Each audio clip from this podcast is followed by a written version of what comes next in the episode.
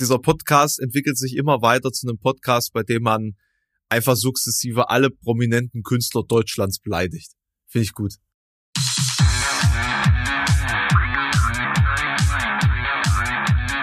Zart wie Kruppstahl. Mit Mike und Alex. Herr Weichert, ich grüße Sie. Einen wunderschönen guten Einen Morgen. wunderschönen guten Morgen. Na? Selber nah. Was treibt dich denn heute so früh ans Podcast-Mikrofon, Mike?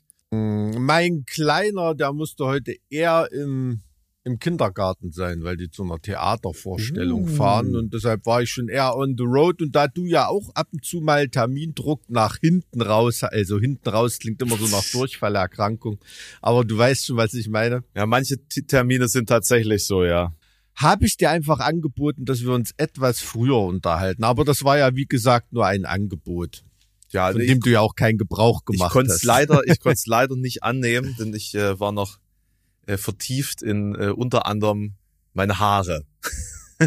Sehr gut. Ja. Sehr Ne, Ich bin immer frisch frisiert, also nicht frisch frisiert, aber zumindest frisch mit frischen Haaren hier in diesem Podcast sitzen, damit die Frische sozusagen auch auf unseren Gesprächsfluss einwirken kann. Ja, ja, also wir sind Schmetterlinge um deinen Kopf auf jeden Fall lieber als Schmeißfliegen, das ist völlig klar. Also so Ja. gut ist die Wie Kamera hieß bei auf. Peanuts, bei dieser Zeichentrickserie immer dieser, war doch so ein Junge, den immer so Fliegen umschwirrt haben. Wie hieß er? Weiß ich nicht. Also ich muss, ich muss Keine echt ein bisschen gestehen, da bin ich irgendwie zu jung für, für Peanuts. Da, Ist ja keine Schande. Brauche ich mich über Colt Sievers und Trio mit vier Fäusten gar nicht mit dir unterhalten. Naja, egal. naja, gut, also Trio mit vier Fäusten, ähm, wobei, nee, warte mal, warte mal. Das verwechsle ich jetzt mit vier Fäuste für ein Halleluja. Nee, das ist was anderes. Das ist was anderes. Nee, das kenne ich dann auch nicht. Siehst du? Ich glaube, Trio mit vier Fäusten, das sind auch so ehemalige Vietnam-Veteranen. Und bei dem Trio ist aber noch so ein IT-Nerd dabei, also so ein 80er Jahre IT-Nerd. Ähm, der kämpft aber nie mit, deshalb ist das ein Trio mit vier Fäusten. Ja, kann, ich nur empfehlen. Das ist eine, das ist eine gute Story und äh, der Name ist auch nicht schlecht, wenn man, wenn man das jetzt so versteht. verkehrt. Die haben noch so einen ganz alten US-Hubschrauber. Also wer, wer immer sich jetzt auch nostalgisch fühlt, während ich das hier erzähle, ihr seid erstens zu alt und zweitens meine Freunde. war, eine, war eine geile Serie, auf jeden Ach, Fall. das ist sogar eine Serie gewesen. Das ist so eine Ah. Vorabendserie gewesen, ja, auf ARD oder ZDF, ich weiß es nicht mehr. Ach, das war eine deutsche Produktion. Nein, nein, nein, Ach US-amerikanisch. Natürlich völlig schlecht synchronisiert, aber Das macht ja auch einen gewissen, gewissen Teil des Charmes aus, diese schlechte Synchronisierung, finde ich. das stimmt allerdings. Das ist ja. ganz seltsam, ne? Also diese, diese Lippenasynchronität hat irgendwie dazu beigetragen, dass etwas irgendwie so mehr so einen filmischen Hm. Aspekt hatte, weil man es halt gewohnt war von diesen älteren Sachen, ne? Also, Ja, ja, total. Ja, auch, auch wie, also wenn du mal merkst, wenn du dann mal einen Synchronsprecher trocken hörst, ohne Bilder, wie übertrieben die betonen und Hm. sprechen müssen, damit das ähm, so diesen, diesen Vibe hat, den du eigentlich gewohnt bist, ne? Aber ähm, da war einiges Cooles unterwegs. Hart, aber herzlich habe ich auch immer gern geguckt. Wie gesagt, ähm, Colt für alle Fälle. The Fall Guy, ganz, ganz, ganz vorne. Wurde jede Szene auf dem Schulhof nachgespielt. Hm. boah, da kann ich jetzt Hm. überhaupt nicht mitreden, Mike. Das Nee, musste ja Ah. auch nicht, musste ja auch nicht. Weißt du, du, du wirkst so ein bisschen gechillt. Hast du das Cannabis-Gesetz schon gefeiert oder was? nee, also tatsächlich ähm, muss ich sagen, dass diese In Art, dem Moment wurde der Hintergrund grad grün bei dir. das ist so emotionsgesteuert der Hintergrund. Ne? Das, das Ach passt, so, das passt okay. immer zur, zur Situation. Nee, also tatsächlich muss ich sagen, das ist natürlich, ähm, ich, ich umschreib's mal. Wenn ich Hm. mein Whisky selber ansetzen müsste, würde ich keinen Whisky trinken. Hm. Also Hm. für mich ist eine Legalisierung erst dann erreicht oder eine, also das, was man versprochen bekommen hat, wenn ich in einen Laden gehen und mir die entsprechende Sorte raussuchen kann aus dem Regal und es dann mit nach Hause nehme. Vorher ist das für mich Bullshit. Weil vorher hätte ich es ja auch selber anbauen können oder mit Leuten zusammen anbauen können oder mir irgendwie an. Also es ist, klar ist es jetzt legal, das irgendwie so in gewisser Art und Weise anzubauen, aber vorher hat es ja auch keinen Schwanz interessiert. Und vorher haben wir ja auch alle gekifft. So, meine Güte, als Student, Also red ihr jetzt bitte nicht von wir. Ich habe noch nie in meinem Leben Naja. gekifft. gut, ich war, ich war halt ein richtiger Student, you know? ah ja. Hm. Betonung liegt auf wahr. Vielleicht wärst du jetzt schon lange Beamter, wenn du nicht gekifft hättest. Guck dich mal an, was aus dir geworden ist. Jetzt sitzt du hier und musst dich mit Leuten wie mir unterhalten. mit alten Männern, die über alte Dinge schwadronieren. Nein, also ja, genau. Also das ist ja der Punkt. Halle war, was das angeht, ja immer relativ liberal, möchte ich sagen. Also nicht, weil das behördlich gewollt war, sondern weil es einfach jeder gemacht hat. Es war echt, Mhm. also ak- mittlerweile ist es nicht mehr ganz so krass, aber es war eigentlich jahrelang so, du bist durch die Stadt gelaufen und es hat überall nach Gras gerochen. Hm, hm. So. Und das muss Ja. ich sagen, trotz dessen, dass wir hier sehr viele Juristen hatten. In Halle. Ja. Hm. In Halle gibt's ja sehr viel äh, Jurastudenten. So und äh, Die, die Fakultät ist auch durchaus nicht, nicht scheiße, also ist schon bemerkenswert, hat einen guten Ruf. Ja, also, also bei, bei mir als Jurist, ich habe ja da wirklich immer nur so aus der Ausbildung im Strafrecht irgendwie, ne? Also, boah, wenn ich jetzt in dem Gesetz sehe, 25 Gramm straffrei jeder und zu Hause darfst du, glaube ich, bis 50 Gramm aufbewahren und, und drei lebende Pflanzen oder irgendwie sowas äh, und oder drei lebende Pflanzen, weiß ich jetzt nicht ganz genau. Also für 50 Gramm Dope in Bayern, also was die da. da wärst du vermutlich standrechtlich erschossen worden. Nee, also wirklich ganz im Ernst. Also gibt Fälle, da haben sie bei irgendwelchen Leuten so ein bisschen Haschisch-Krümel in der Tasche zusammen, zusammengekehrt. Dafür kriegen die, äh, was weiß ich, 1000 Euro Geldstrafe oder wenn sie schon ein bisschen was auf dem Kerbholz haben, Bewährung weg oder was weiß ich, ne? Und jetzt so 50, also äh, ich sag mal, vor einiger Zeit ist es 60 Gramm noch nicht geringe Menge gewesen, da kannst du ein Jahr abgehen, ne? Ja, also, das- das ist Aber dazu muss man sagen, die Geschichte der Kriminalisierung von Cannabis ist ja eine, die hm. mittlerweile so ein bisschen auch bekannter geworden ist, dass das damit zusammenhing, dass die DEA nach der äh, nach der Abschaffung der äh, Prohibition ein Beschäftigungsfeld gebraucht hat und man dementsprechend entsprechend aus rassistischen Gründen Cannabis kriminalisiert hat. Hm. Und das Im hat Vergleich zu Alkohol und was weiß ich sonst was, ne? da- das, der, der Punkt ist, dass das auch, dass das ja auch weltweite Auswirkungen hatte auf die komplette Produktion von Hanf, also was man ja ansonsten so aus Hanf gemacht hat und auf, aus Hanf machen konnte. Durch die Kriminalisierung von Cannabis hat das äh, generell einen starken Dämpfer gekriegt. Die Hanfindustrie, sage ich jetzt mal, in Deutschland war übrigens sehr äh, stark ähm, ausgeprägt. Ne? Also ich meine, du kannst, kannst ja beispielsweise Seile aus Hanf machen. Äh, Ich wollte gerade sagen, Kleidung jetzt Hanf im Sinn, also Ja. Industriehanf, Ja, ja. sowas. Ja, ja, Hm. ja, ja. Hm. Also ähm, das war eine politische Entscheidung in den USA, Hanf zu kriminalisieren oder im, im äh, das, das, was dann eben diese psychoaktiven äh, Tendenzen hat, also das zu verbieten, Marihuana zu verbieten. Und ähm, Hm. dem hat sich dann irgendwie der Rest der westlichen Welt angeschlossen. Und äh, Ja. der, der Punkt ist, und ich habe das am, am lebenden Beispiel gesehen, wenn du als Jugendlicher oder als Kind da, damit zu früh anfängst, und das finde ich einfach, das finde ich auch sehr, sehr problematisch, dass das immer so runtergespielt wird. Äh, wenn du da zu früh anfängst, wirst du halt einfach anders im Kopf. Das verändert dein, Hm. dein Das Hirn. kann ich mir schon denken. Das verändert dein Ja. Hirn und das verändert die Entwicklung deines Hirns. Und äh, ein, ein Schulkamerad von mir, der hat irgendwie, was weiß ich, wann der angefangen hat, mit zwölf oder mit 14. Und er Mhm. war einfach nicht, also der, der konnte in der Schule eigentlich nicht mehr mitmachen. Der hat irgendwie, Mhm. ich weiß nicht, ob er das Abi geschafft hat oder das habe ich gar nicht mehr auf dem Schirm, aber es war echt, Mhm. es war schon ein bisschen lustig teilweise, weil er Sachen halt einfach nicht mitbekommen hat oder dann zu langsam war oder das einfach irgendwie nicht verstanden hat, Zusammenhänge. Und das kam einem dann so tollpatschig vor und so, ja, der ist mit dem Gedanken wieder woanders, aber das hing ziemlich stark damit zusammen, weil einfach der Konsum dann so, so lang, ähm, so, so umfangreich war. Ja, also das ist halt der Punkt. Vor 25 muss man mit diesem Konsum eigentlich echt aufpassen, weil ja, da erst die Hirnentwicklung durch ist. Und gerade im, Also dann lieber verantwortlich kiffen mit den Eltern, den das sozusagen beibringen oder na, jetzt mal ganz im Ernst. Also ich meine, das ist ja bei Alkohol auch nicht anders. Ne? Es soll ja auch kein 14-Jähriger irgendwie Alkoholiker werden. Aber äh, was, was weiß ich, wenn man da ab 16 mit den Jugendlichen offen drüber redet und dann, also es ist halt immer ein, ein ein anderes, das soziale Korsett, in, in dem so Konsum eingekleidet ist, ne? Und die, Mhm. die, die, die, die Umgehens- und Herangehensweisen und sowas. Ne? Also wenn da irgendwie was im Argen ist, das sind sowas natürlich Katalysatoren oder im Sinne von Cannabis wahrscheinlich das Gegenteil von einem Katalysator, ähm, ähm, der dann ja jemanden von von der Entwicklung fernhält. Ne? Also ich habe von sowas überhaupt keine Ahnung. Also ich kann mich gut dran erinnern zu meiner Schulzeit, was weiß ich, wenn du da in den 90ern irgendwie, da war halt wirklich komplette Breitseite diese ganzen synthetischen Techno-Drogen. Ne? Echt, ja? Und äh, ja, also ich hatte auch einige, einige Leute in meinem meinem Schulumfeld, die da, ähm, weil dann halt Mittwoch dann doch noch irgendwo in der Muna oder sonst wo eine Techno-Party war, ähm, die dann Donnerstag nicht in der Schule waren, ne? Und dann am Freitag dermaßen verstrahlt ankamen und auch nur mal eine Stunde vorbeigeguckt haben und dann auf den nächsten Rave gefahren sind. Also es waren ja da wirklich die wilden Techno-90er. Ähm, Krass. das war natürlich eine komplette Parallelwelt Ja. für mich als, Ja. äh, als Metal Fukuhila. Ne? Also, aber hm.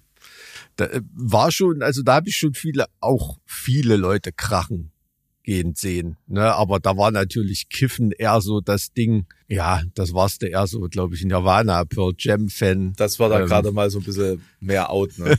Ja, ja, genau. Und äh, ja, also wenn man jetzt sieht, ähm, keine Ahnung, ne, mit Crystal Meth, was da in manchen Landkreisen los ist, wenn ich mal in der Nähe, alles was so in der Nähe der Tschechischen Republik ist, von der Oberpfalz bis, äh, bis rüber nach Bautzen oder so, das ist dann schon auch hässlich, ne? Oder in den USA, was da gerade mit Fentanyl geht, ne? Mhm. Da habe ich ein äh, mal einen Artikel gelesen. Also äh, wird immer verrückter, billiger und destruktiver. Das ist halt Ja. der Punkt, ja. Und das ist ja so weit abseits von dem, was, was Gras darstellt. Ja. Aber Hm. wie gesagt, das darf ja auch nicht, das darf ja auch nicht verharmlost werden, genauso wie wir ja auch in der Metal-Szene immer dazu neigen, Bier zu glorifizieren und zu verharmlosen. Hm. Ähm, das ist natürlich genauso verkehrt und problematisch. Und weil du das gerade so gefragt hast, wie, wie arbeitet man da mit seinen Kindern an dem Thema? Das Problem ist ja, dass eben bevor die Hirnreifung des Kindes nicht abgeschlossen ist, das ja wirklich eine, eine Gefahr, eine Gefahr für die, für die Kapazitäten des Kindes ist. Also Hm. und äh, also Gott sei Dank bin ich nicht in der Situation, weil ich habe ja keine Kinder und äh, werde höchstwahrscheinlich auch keine haben. Ähm, aber Du denkst immer noch, das entscheidet der Mann, ja. ja, d- d- ich kann ja auch entscheiden, was ich mit meinem Loris mache. Ne? Also kommen wir auch noch dazu. Man Das stimmt Selbstdisziplinierung, Mike. Selbstdisziplinierung. Mhm. Nee, also man, also ich, ich, ich bin da jetzt auch, ich werde jetzt auch überfragt. Ich würde jetzt auch halt daran gehen und denen erzählen, ey, ganz ehrlich, mit 25, mach was du willst, so. Aber ich will nicht, dass Hm. du dumm bist, bis du 25 wirst. Ja. Ja, ja. So, dann wirst du mir enterbt. Dumme Kinder werden enterbt, so nämlich. Keine Ahnung. Was weiß ich, ich bin kein pädagogischer Mensch äh, für, für Kinder. Das kommt aufs des- Erbe an. Also man kann bisweilen vom Pflichtteil auch noch ganz gut Party machen. Ne? Also, Nee, dann mache ich Party, bis kein Erbe mehr da ist, meine Güte. ach so, ja, gut, das, das, das hat natürlich was für So- sich. zur Not. Nee, aber klar, dann Steuersparmodell Selbstverbrauch. ja, sehr gut. Bitte, solltest du Seminare machen. Ich habe äh, gestern tatsächlich passend zu dem Thema den Bob Marley-Film gesehen. Oh, Ja, ja, produziert von Brad Pitt übrigens, was ich auch nicht erwartet hätte. Bob Mhm. Marley. Ähm, ka- ich kann ich jetzt nicht empfehlen. Also weder die Boah, Musik da noch habe den ich Film. null auf dem Schirm gehabt. Das, aber da spielt Brad Pitt nicht mit Nee, oder so. nee, der hat es nur produziert. Also ich konnte Hm. mit der Musik vorher nichts anfangen. Ich kann auch jetzt mit der Musik nichts anfangen. Ähm, ich kann Hm. auch mit der Message überhaupt nichts anfangen. Also im Endeffekt ist, zumindest ist das so dargestellt. Ich denke mal, das wird auch dann der, der Realität entsprechen, weil das ja auch von der Familie sozusagen mit lanciert ist. Also das, Bob Marley ist ja im Endeffekt ein Religionskrieger gewesen. So der, dem ging es ja eigentlich nur um die Verbreitung dieses Rastafari-Glaubens. Ja, so wie ich das auf dem Schirm habe, ist er auch deshalb gestorben, ne? Weil er sich im Sinne dieses Glaubens mit seinen Krankheiten so befasst hat und dann halt auch nicht Ja. so medizinische Hilfe in Anspruch Genau, genommen hat. Oder genau, wird das das in dem an- Film auch Der dargestellt? ist an Krebs gestorben. Hm. Ja, ja, Hm. und äh, er hätte da wohl was machen können, also Hautkrebs war das wohl, Hm, hm. aber er hat sich dann da dagegen entschieden und ist dann mit, was war 36 gestorben? Ja. Weiß ich nicht genau. Hm. Auf jeden Fall, ähm, ich meine, klar, ein Film stellt das nochmal alles irgendwie ein bisschen anders dar oder ein bisschen positiver dar oder beleuchtet dann gewisse Schattenseiten nicht so. Aber selbst in diesem, in diesem, in diesem ähm, Film wird sehr, sehr deutlich, wie krass einfach der Konsum von Marihuana da ist und was das für eine, was das natürlich auch bedeutet für so diese Persönlichkeit. Ne? Mhm. Und ähm, dass dieser Mann halt einfach, das war mein Eindruck als Kinogast jedenfalls, einfach maximal verantwortungslos war. In, Mhm. in, eigentlich in jeder Beziehung.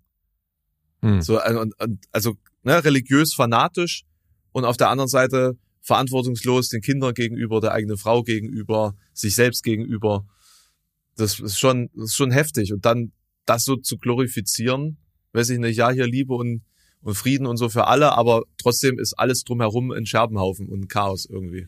Ja, also so diese chauvinistische Ader Ja. von, ähm, das, das ist ja oft auch ein, auch ein Kritikpunkt. Ne? Also gab ja auch mal eine Zeit, als das so in der Hip-Hop-Kultur, äh, da haben ja gefühlt bei irgendwelchen Hip-Hop-Festivals mehr Reggae-Bands gespielt als irgendwelche Rapper. Das war da schon auch immer auch ein äh, Kritikpunkt, vor allem berechtigt von, von weiblicher Seite. Ne? Ja. Also, dass da schon, schon Sachen promoted und Einstellungen vorangetrieben oder, oder glorifiziert werden, die, die eigentlich, weiß ich nicht, was man jetzt nicht so als modern in unserer Gesellschaft bezeichnen würde. Ne? Das hatte mich da damals auch schon ganz schön erstaunt, aber Mhm.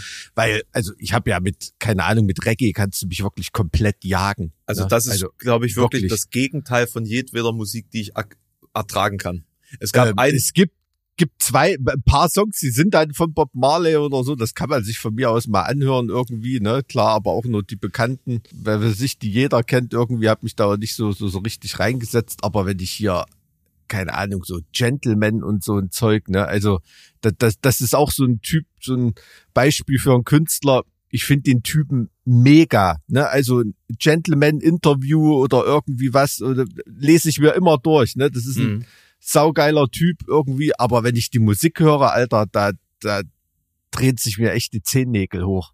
Alter, oh, nee, da Nee, krieg ich echt einen Also ich, ver, ich verabscheue auch, also ich verabscheue wirklich Reggae. Ist Das ist wirklich die, wenn ich sagen muss, mache ich jetzt, Hm, die eine Musikrichtung, die ich wirklich am allerwenigsten leiden kann.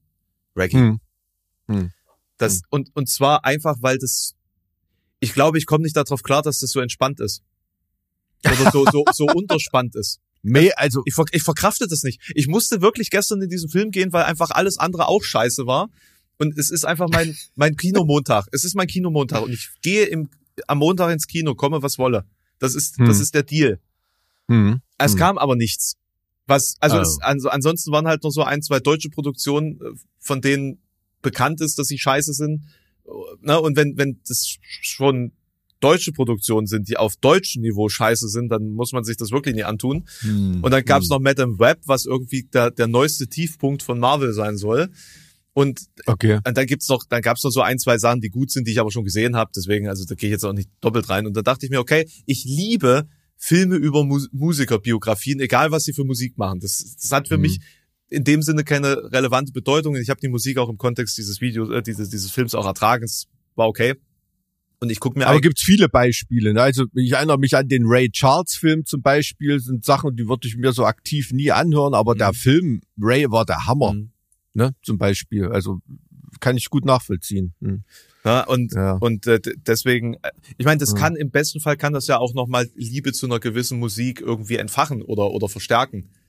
Ja, Mhm. also ich Mhm. ähm, vor dem Queen-Film damals wusste ich auch nicht, wie sehr ich eigentlich Queen gut finde. So, ne? das Hm. war auch, Mhm. ne, das das ist ja oder oder ähm, der, der Elton John-Film Rocketman, der war auch ganz fantastisch und hat einem Mhm. die Musik da eben auch äh, sehr nahe gebracht. Also das kann das kann ja auch sehr gut funktionieren. Hast du Walk the Line mittlerweile mal Nein, gesehen? nein, immer noch nicht, immer noch nicht, tatsächlich, tatsächlich. Hm. Das ist ein toller Film mit einer Menge richtig guter Musik. Ja, ist klar. Ja, bei Reggae, ich glaube, da ist bei mir hängt da das Ostpreußentum zu tief drin, ne? Also man kann da im Offbeat halt nicht marschieren irgendwie. Deswegen ist das, das widerstrebt irgendwie so jeder Zelle meines Körpers da in den Swing zu kommen. Deshalb ist so Ska und sowas ist auch, oh, ohne das jetzt in einen Topf werfen zu wollen, aber das ist alles so für mich. Aber weil wir gerade bei Film waren, ähm, so äh, Abschlussfoto von der Berlinale ist ja auch so mit so ein paar Misstönen gewesen, oder? Hast du das mitgekriegt? Ähm, ich habe das nur am Rande, Ja. also ich habe mich über den den Gewinnerfilm habe ich mich ein bisschen belesen, Dahomey, ähm, eine Dokumentation über Raubkunst, so wie ich das verstanden habe. Ähm, aber es geht jetzt konkret um um ein, ein pro-palästinensisches Statement, wenn ich das so quer gelesen habe. Ne? Ja, ja, ja, genau. Also ich fand das, ja, wie soll ich sagen, ich habe sowieso so ein bisschen so eine Aversion gegen solche Schickimicki-Festivals, wo die das sich komplett in ihrer eigenen Soße braten und Mhm. feiern und, äh, und da auch ein Haufen Scheiße vorgestellt wird und irgendwas und jetzt spricht halt irgendwie jeder darüber und über einen Film oder einen Gewinnerfilm oder irgendwas wird jetzt überhaupt gerade gar nicht mehr geredet. Ne? Also ich weiß nicht, ob das so im im Sinne der, der Protagonisten da ist, ob die sich da nicht selber ein Ei gelegt haben, aber ob man da jetzt nun komplett einseitig mit Palästinenser-Tuch ein Statement abgeben muss, boah, halte ich ähm, in, in so einer Unausgewogenheit, Äh, äh, gab's da hat gab's mich da wirklich erstaunt. gab's ja. da sprachliche Hinweise, also gab's da noch was sprachliches dazu oder war es nur das das Tuch in dem Sinne? Da, nein, nein, nein, das war wirklich komplette Verlautbarung. Also das waren Okay. jetzt nicht nur Symbolik oder so, das waren politische Erklärungen. Und was wurde Ja. da erklärt, Mike? Ja, ja, es, es wurde da von dem, ich weiß nicht, ob direkt von Völkermord geredet, aber eben Mhm. von den Militäraktionen Israels und das eben sehr, sehr einseitig, ohne den 7. Oktober eben zu erwähnen. Ne? Und Mhm. das war schon, also finde ich auf einem Filmfestival, ich mag's ja, wenn Kunst politisch ist und sowas, ne, aber dann sollen sie ihre scheiß Kunst politisch machen, weißt du? Und nicht, äh, und nicht irgendwie die, die, die Leute mit, mit Belanglosigkeiten, äh, unpolitischen Belanglosigkeiten einlullen und dann politische Statements irgendwie geben. Das finde ich dann immer so ein bisschen, so ein bisschen halbgar. Ne? Mhm. Und äh, ich habe nichts dagegen. Die haben ja auch Punkte, ne, diese, diese da bringen können, die berechtigt sind, aber das eben nicht in dem in einen Zusammenhang zu stellen, ne, und in einen Diskurs, das, das finde ich, finde ich halt wirklich krass, so diese einseitige Plattitüde da zu bringen. Also ich sag ja immer, man wird ja auch oft in Interviews darauf angesprochen und ich sage immer, für mich sind die Seiten völlig klar, das ist ganz einfach. Es gibt dort Kriegstreiber und unschuldige Zivilisten und ich bin auf der Seite der Zivilisten, ne, ohne das zu Palästinensern und Israelis einzuordnen. Das sorgt dann immer so ein bisschen für äh, zuerst für Erstaunen, wenn man sagt, na, man ist ganz eindeutig auf einer Seite, aber dann auch für so einen Aha-Moment, wo das, wo das erstmal gesehen wird. Ne? Also ich meine, ich kann doch, äh, kann doch die Hamas genauso scheiße finden wie Netanyahu. Ja, das ne? Problem ist, das Thema ist halt komplexer, als man es mit so einer Aussage tatsächlich trifft, weil es ja viele ähm, pro-Israel, äh, ähm, also Hm. Leute, die sich eben sehr stark pro Israel ausdrücken, die dann eben sich darauf versteifen zu sagen, es gibt keine Zivilisten in Gaza. Hm. So, und, Hm. und wo fängt das an, wo hört das auf? Und, und da muss ich sagen, also das hat eine neue Qualität von, von Diskurs da angenommen, aus dem ich mich komplett raushalte, weil du, du kannst nichts Falsches oder Richtiges sagen. Und deswegen Das ist richtig. ist, ist ja, diese, ist diese, ähm, hm. ähm, also Beispiel, Beispiel, das Bombardieren von Krankenhäusern würde man ja jetzt als allererstes als Kriegsverbrechen werten. ja, Ich habe jetzt gelernt, das stimmt nicht. Laut der Gesetzlichkeiten kannst du durchaus auch ein Krankenhaus bombardieren, wenn es wenn da Kombatanten sind. richtig. Und dann ist es Also- kein Kriegsverbrechen wohl irgendwie. Der völkerrechtliche Begriff Völker- Kombatant ist da. so und, und und das ist halt einfach Mhm. alles auf so einer auf so einer ganz Hm. auf so einer Ebene schwierig und furchtbar, dass es für mich eigentlich auch völlig unverantwortlich ist, dass dann irgendwelche Möchtegern-Künstler sich hinstellen und da Zeichen setzen und äh, mal nebenbei irgendwelche Verlautbarungen machen. Ge genau, genau das Ja, ist ja. es so, dieses nebenbei denken, ja, jetzt schaut hier die Welt auf uns, also dieses dermaßen selber wichtig Ja, ja, im eigenen ne? Saft das- so das- schwimmen. ne? Ja, das, das, das ist das, was ich vorhin meinte, da im eigenen Saft kochen. Mhm. Ne? Und, und jetzt müssen wir doch mal, und, und da ist der Kulturbetrieb wirklich, also teilweise ekelhaft, ne? Also nicht nur, nicht nur zu solchen Themen. Ne? Also ich meine, wer, wer, wer nicht erkennt, dass die Hamas-Zivilbevölkerung genauso missbraucht, äh, wie, wie die israelische Armee Zivilbevölkerung misshandelt, Ne, also dem ist doch nicht mehr zu helfen, ganz im Ernst. Ja, also wenn man das ja wieder rein juristisch sieht, also ich meine, gibt ja auch, ähm, hatten wir ja letztens äh, kumulative Kausalitäten, also wo wirklich mhm. äh, Leute zum Nachteil von jemandem zusammenwirken. Mhm. Ne? Ja irgendwelche Anlässe, ob das da nun jenseits schon da Rechtfertigung wieder ist und so weiter, das kann man ja alles diskutieren, aber da so nebenbei mal da zwei Wochen eine coole Party zu feiern bei der Berlinale und dann machen wir mal noch ein Statement, weil wir uns jetzt hier gerade so als wichtig sehen, also das weiß ich nicht, das ist auch so eine ja, so, so, so ein Feigenblatt irgendwie fast. Ne? Die machen dann so, ja. wie gesagt, dann sollen sie, sollen sie ihre Kunst in den Dienst der Sache stellen, aber das machen sie dann auch wieder nicht, weil sie dann die Kulturförderung und so weiter. Naja, kriegen, also ne? auf der anderen also. Seite habe ich so das Gefühl, dass manche einfach auch, also dass in diesem ganzen, äh, in diesem Konstrukt der des Versehens von Kunst mit Preisen eben immer das gewinnt, was jetzt nie unbedingt für den für den normalen Menschen als das zu bepreisende sich herausstellt. Ne? Ich habe mehrere Artikel zu diesen ähm, zu den Gewinnerbeiträgen und zu den überhaupt angetretenen Beiträgen gelesen in unterschiedlichen Magazinen, also FAZ, äh, Zeit und so weiter und so fort. Also ähm, von einer Kultur, ähm, einer, einer, einer eher konservativen Kulturperspektive über eher progressive Kulturperspektive. Und das, was da einhellig rauskam, war, hm. was ist das alles für eine Scheiße hier? So durch, durchs Blatt gesagt. Und der Gewinner wird halt auch in, in mehreren Veröffentlichungen als zweitklassiger Dokumentarfilm dargestellt, der halt wegen der politischen, des politischen Hintergrunds hier Richtung hm. Benin-Bronzen und so. Also Dahomey hm. ist im, hm. im äh, historischen Kontext da, wo jetzt Benin so ein Stück weit ist, wird das halt dadurch halt ja. halt irgendwie gerechtfertigt und ähm, als rein filmische Leistung wäre das irgendwie nicht nachvollziehbar. Das ist das, was ich so gel gelesen habe, nicht nur zu dem Werk, sondern zu einigen, die da gewonnen haben. Und hm. ähm, das, das ist halt auch so der Punkt. Und die Frage ist, was hat die Berlinale überhaupt für eine Relevanz? Also äh, äh, hat die eine nationale Relevanz? Interessiert das irgendjemanden international? Wie, wie sieht das aus, Mike? Kennst du dich damit aus? Also, weil du bist ja auch Künstler, denken. du musst es ja wissen. Also bei der Berlinale habe ich noch nie eine Rolle gespielt und werde ich auch nie eine, werde ich auch nie eine Rolle spielen.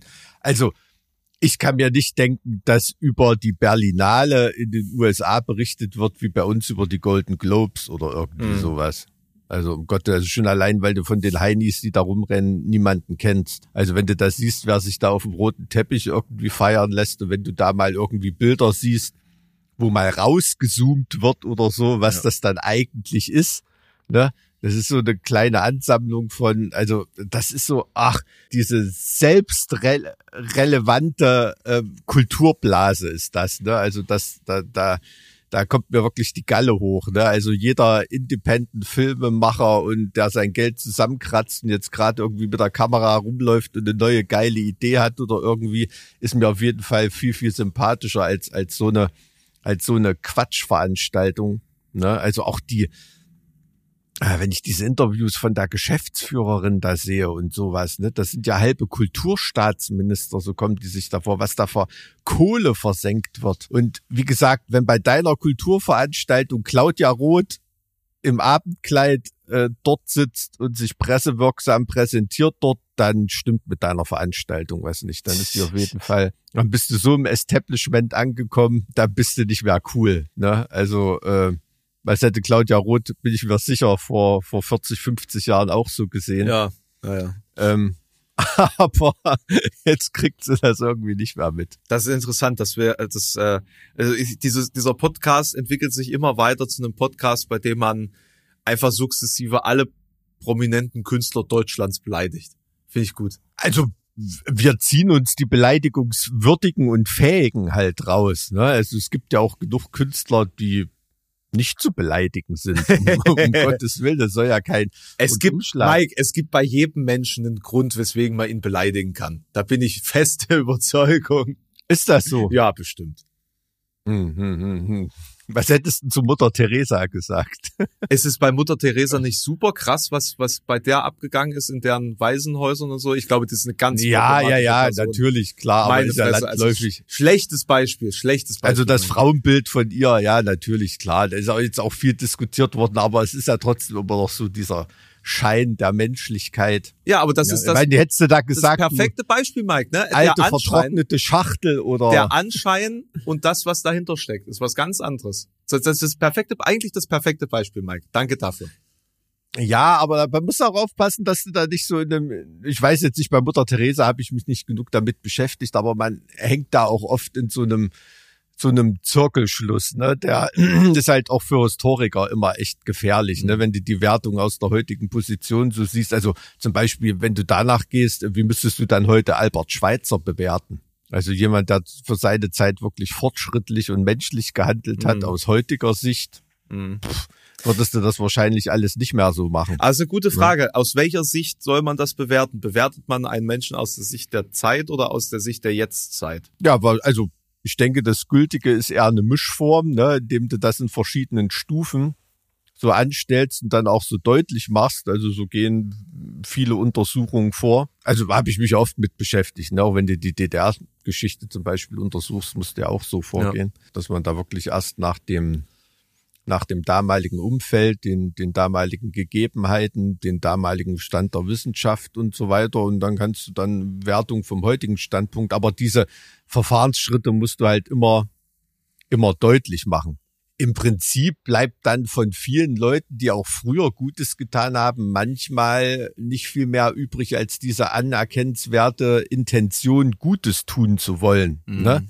Die Bewertung, ob da Gutes getan wurde, ist dann was anderes. Das, das muss man dann schon deutlich machen, welche Abschnitte man da betrachtet. Also ganz so, ganz so einfach ist das nicht, aber das ist jetzt schon. Das ist wie bei Bob Marley. wiss- Wissenschaftstheoretisch. Ähm, also, ganz ehrlich, ich glaube, Bob Marley war damals schon ein Wichser.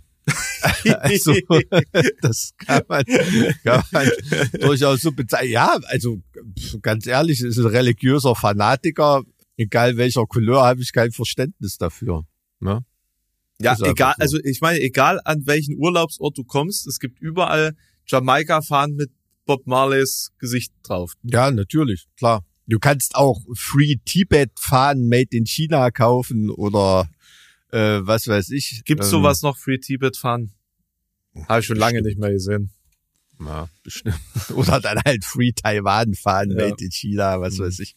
Aber verstehst du, was ich meine? Es ist ja mit Che Guevara auch, Ja. auch. Ja, genau, das Thema hatten wir ja auch nicht schon anders. Ne? Das sind halt ähm, popkulturelle äh, Ikonen, die, die eigentlich eher so ein Stilmittel geworden sind. Das ist nichts anderes als das Metallica oder Motorhead-T-Shirt bei H&M. Ne? Also das ist ja völlig, völlig ideologiefrei. Das ist ja nur noch ein rein ästhetischer Ausdruck. Aber wo wir jetzt gerade bei, wir waren ja nun gerade bei ähm, Völkerrechtsverletzungen und Krieg und so weiter und so fort. Wie findest du die Entwicklung im Hinblick auf NATO und Ukraine? Und äh, da ist ja gerade viel in Bewegung gewesen, nachdem jetzt einige Monate Hm. sich wenig bewegt hat. Hast du es mit, schon mitgekriegt? Schweden ist jetzt Teil Ist der Crew, NATO-Mitglied, ist ja. jetzt Teil der Crew Hm. sozusagen. Gibt jetzt 25.000 NATO-Soldaten mehr. Na Wobei und, und es gibt jetzt den NATO-See, Der NATO-See. der ja, NATO-See, okay. Die Ostsee. also die Ost Ostsee. Ja. Ja, na klar. Also, aber wobei diese nordischen Staaten, also Finnland und Schweden, die war ja vorher auch schon immer ganz eng ein, eingebunden in diese ähm, in diese Strukturen, auch bei äh, auch bei Manövern und so weiter. Also ich denke, so viel wird sich da gar nicht verändern. Wobei natürlich die 25.000 schwedischen Soldaten, die sind natürlich doppelt so gut ausgerüstet wie unsere 200.000 bei der Bundeswehr ne? oder 180.000 oder was wir da haben. Also da muss man schon die sind schon topfit, ne? Also auch, auch Finnland und so, also was die da in die NATO einbringen, das sind schon keine, also da marschierst du jetzt mal nicht einfach so ein in so ein Land, ne? Ja, gerade nicht Also- in Finnland, ja. Nee, also die, ähm, da willst du dir keine blutige Nase holen. Und ähm, Trump steht halt als Schatten über allem. Ne? Jetzt wachen sie gerade irgendwie wieder auf. Ich fand die dänische äh, Ministerpräsidentin da ganz auf der Sicherheitskonferenz ist da ja mal so ein bisschen der Kragen geplatzt ne? und hat dann noch so ein paar ähm, Artilleriekapazitäten rübergeschoben an die Ukraine und hat da mal so eine Ansage gemacht, wo man so ein bisschen erahnen konnte, ne, wie sie das ankotzt, so in diesen Hintergrund- und Hinterzimmergesprächen, äh, dass da wirklich nur gelabert wird und irgendwie nichts passiert. Mhm. Also das fand ich schon eine sehr, sehr deutliche Aussage von ihr, dass jetzt endlich mal Zeit ist, ähm, da irgendwas auf den Tisch zu legen. Das ist so ein bisschen das Fazit von der Münchner Sicherheitskonferenz, das ich von vielen Journalisten so gehört habe, dass es Hm. eben schon ein gemeinschaftliches Gefühl der Betroffenheit gibt, ja, und äh, alle sich dessen bewusst sind, wie schwierig die Situation dieses Jahr für die Ukraine aussieht. Ähm, Stichwort Munitionsknappheit beispielsweise, ja, also Artilleriemunition ähm, äh, ist ja das, das der, der, Key sozusagen. Und Hm. ähm, die, äh, also auf der einen Seite, auf der anderen Seite fehlen der Ukraine schlicht und ergreifend Truppen. Hm. Ähm, und deswegen befinden die sich ja in zwei Positionen aktuell im, im Rückzugs, in der Rückzugsbewegung. Na, es ist gar nicht so sehr Truppen, vor allem Munition, ne? Nee, Es ist- es ist, Munition grad und mangelt. Munition und Truppen. Das habe ich gestern erst wieder in, Hm. glaube im Podcast von von der FAZ gehört. Das eine nicht ohne das andere gibt, dass es Kampfverbände gibt, die nur noch zu 40 Prozent bestehen und äh, eben auch die die nicht mehr in der Ukraine befindlichen männlichen Ukrainer jetzt nicht so den Eindruck machen, dass sie wieder zurückkommen wollen. Und ähm, in diesem Kontext ist es natürlich auch interessant, wenn äh, Macron da sagt, dass er auch bereit ist, Bodentruppen in die Ukraine zu entsenden. Hm, Das ist hm. ja jetzt die, die neueste Entwicklung. Der hat ja zum Gipfel geladen. Und ich kann es ja vielleicht mal, vielleicht mal vorlesen. Die, die Meldung, falls du das noch nicht mitgekriegt haben Nee, habe ich noch nicht gehört. Ja, es, es Hm. ist relativ, relativ frisch über den Ticker gelaufen. Ja gut, also ich meine, die Frankreich hat ja auch eine Fremdenlegion, ne? Die müssen ja keine Franzosen opfern dafür. Insofern kann er sich da relativ leicht machen. Frankreichs Präsident Emmanuel Macron schließt den Einsatz von Bodentruppen in der Ukraine durch sein Land nicht aus. Wir werden alles tun, was nötig ist, damit Russland diesen Krieg nicht gewinnen kann, sagt Macron nach Ab Abschluss einer Ukraine-Hilfskonferenz in Paris. Bei dem Treffen von mehr als 20 Staats- und Regierungschefs habe es zwar keinen Konsens zum Einsatz von Bodentruppen gegeben, aber in der Dynamik darf nichts ausgeschlossen werden. Jedes Land könne eigenständig und souverän über den Einsatz von Bodentruppen entscheiden. Die allgemeine Feststellung heute ist, dass unser aller Sicherheit auf dem Spiel steht, sagte Macron zum Auftakt der kurzfristig organisierten Konferenz. Das Auftreten Russlands verhärte sich sowohl auf politischer Ebene als auch an der Front in der Ukraine, wo neue russische Angriffe drohten. Eine russische Niederlage sei nötig für die Stabilität und Sicherheit Europas. Deshalb müssten sich die Unterstützer der Ukraine einen Ruck geben. Wir sind dabei, unsere Sicherheit heute und morgen zu gewährleisten, sagte Macron. Gleichwohl betonte er, wir wollen nicht mit dem russischen Volk in einen Krieg treten. Ist natürlich ein bisschen schwierig, äh, Truppen zu senden und nicht im Krieg mit den Leuten zu sein, gegen die man Truppen sendet. Ja gut, also du bist ja mit russischen Staatsbürgern im völkerrechtlichen Sinne bist du ja in der Ukraine nicht im Krieg. Ne? Ähm, wenn du jetzt ukrainisches Territorium verteidigst, das sind ja russische Kombattanten, ähm, die zählen ja nicht als äh, Zivilbevölkerung. Ne? Äh, Also das, das ja. hat er sicherlich gemeint. Stimmt. Also da hat das ganz nüchtern, nüchtern völkerrechtlich so ausgedrückt. Also sind Hm. sind natürlich klare Worte, aber die Perspektive, die er da ins Auge nimmt, die ist ganz einfach so. Aber die ist natürlich aus französischer Sicht auch relativ logisch. Ne? Erstens hat Frankreich nicht wie Polen, äh, nicht wie Deutschland nur Polen dazwischen, sondern Frankreich hat auch noch Deutschland und Polen als äh, äh, Speckgürtel ähm, zu irgendwelchen Angriffsgebieten und sie sind natürlich eine Atommacht. Ne? Ähm, das ist, ist ein bisschen, ist ein bisschen was anderes, als wenn jetzt Kanzler Scholz äh, mit runtergelassenen Hosen mit seiner Bundeswehr dasteht und irgendwie äh, überhaupt nichts hat. Der hat noch, wir haben, wir haben noch nicht mal äh, eine ernsthafte Luftverteidigung, die irgendwelche äh, Raketen abfangen könnte. Ja, also da stehen in Polen und in Rumänien oder so ein paar Systeme ähm, und das bisschen Patriot, was wir haben, das also soll ja jetzt alles Aber- erst beschafft werden. Aber das ist, ne? das ist krass, wenn man so überlegt, ne? Deutschland früher in alle Richtungen gewappnet und gerüstet, weil Mitte von Europa von allen Seiten umzingelt, ne? Ähm, Hm. dann, dann Bündnispolitik, bis was, also wenn man so an diese, diese originären Ängste Deutschlands zurückdenkt. Und jetzt Mhm. ist es so, man verlässt sich einfach auf alle drumherum, weil man ist ja in der Mitte. Es kann einem ja nichts passieren. Ne? Man steckt in der NATO drin, drumherum müssen sich Mhm. alle anderen erstmal kümmern.